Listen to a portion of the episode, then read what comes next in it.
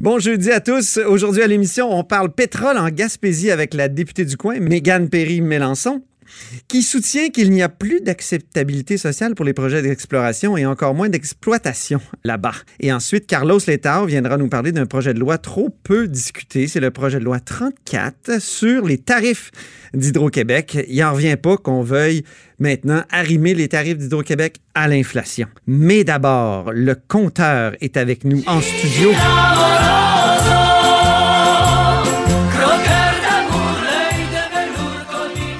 Oh, croqueur de chiffres d'habitude, mais aujourd'hui, on va discuter de quoi? D'une euh, soirée que tu as passée à Montréal, Jean-François Gibault, notre compteur et accessoirement directeur de la recherche à QMI, où tu as pu écouter une discussion très intéressante entre Lucien Bouchard et Jean Charret. Absolument, comme à la, comme à la belle époque. Ben oui. Si j'ose dire. Ben oui, donc une, une soirée politique. Oui. Euh, très intéressante euh, qui est organisée par la Fondation du barreau du Québec sous le thème, dans le fond, de la justice participative et plus précisément, la conférence portait sur comment travailler avec ses adversaires. Alors, dans ce contexte-là, ils se sont dit quoi de mieux qu'un échange entre Jean Charret et Lucien Bouchard, évidemment, qui ont été des adversaires politiques très longtemps. Et dans le cadre de cette soirée-là, à laquelle j'ai assisté ben, personnellement, c'est-à-dire que c'était pas comme journaliste ou comme membre de la tribune de la presse. Donc, euh, j'ai assisté à ça. Puis, bon, je m'en suis tenu à. Je vais pas révéler le contenu si on veut. Mais bon, ce matin, euh, il y a d'autres, euh, y a d'autres concurrents qui l'ont fait. Alors maintenant, Ben dans l'espace public, on, peut, on peut en parler. Exactement. Il s'est dit des choses assez surprenantes dans cette soirée-là qui étaient, qui étaient magnifiques. Les, les, deux, les deux anciens politiciens ont été très éloquents, très généreux et surtout,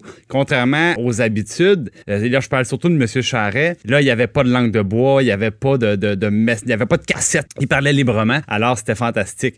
Et dans le cas de M. Charret, bon, ça. ça, ça il y a plein de révélations dans ce Il y a plein de révélations. C'est ça qui est incroyable. Le lendemain, tu es arrivé dans mon bureau, tu m'as dit, là, ils ont dit ça. Ils ont ça, dit ça. Ils ont... Oui.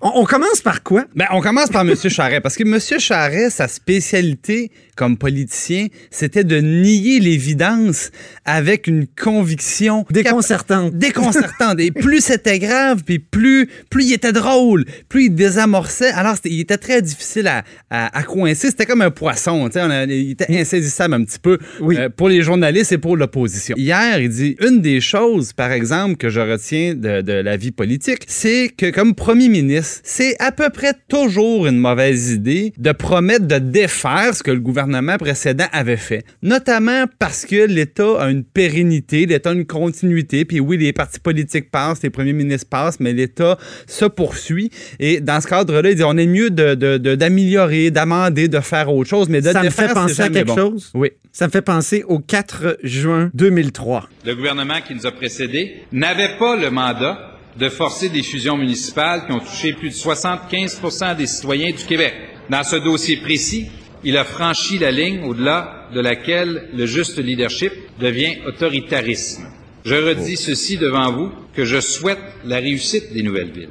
Mais je redis aussi que les citoyens qui désirent s'exprimer sur l'organisation de leur communauté pourront le faire.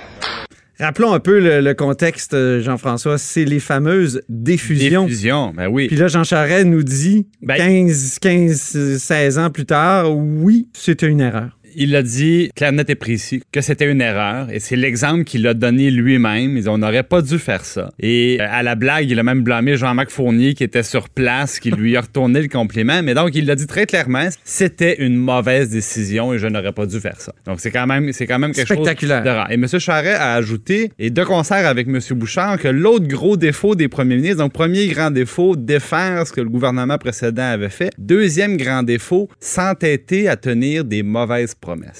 Ils n'ont pas donné d'exemple. Mais Ah. il disait, par exemple, il dit des fois dans l'opposition, vous savez, on veut avoir des votes. Des fois, on prend des décisions avec une information partielle qu'on réussit à obtenir avec nos équipes qui ont des, des, des moyens limités. Puis on arrive au gouvernement et là, quand on a le vrai portrait, le grand portrait, on se dit, oh mon Dieu, qu'est-ce que j'ai promis là? Alors il dit, euh, le deuxième grand défaut des politiciens, c'est de s'entêter dans ce temps-là à tenir leurs promesses.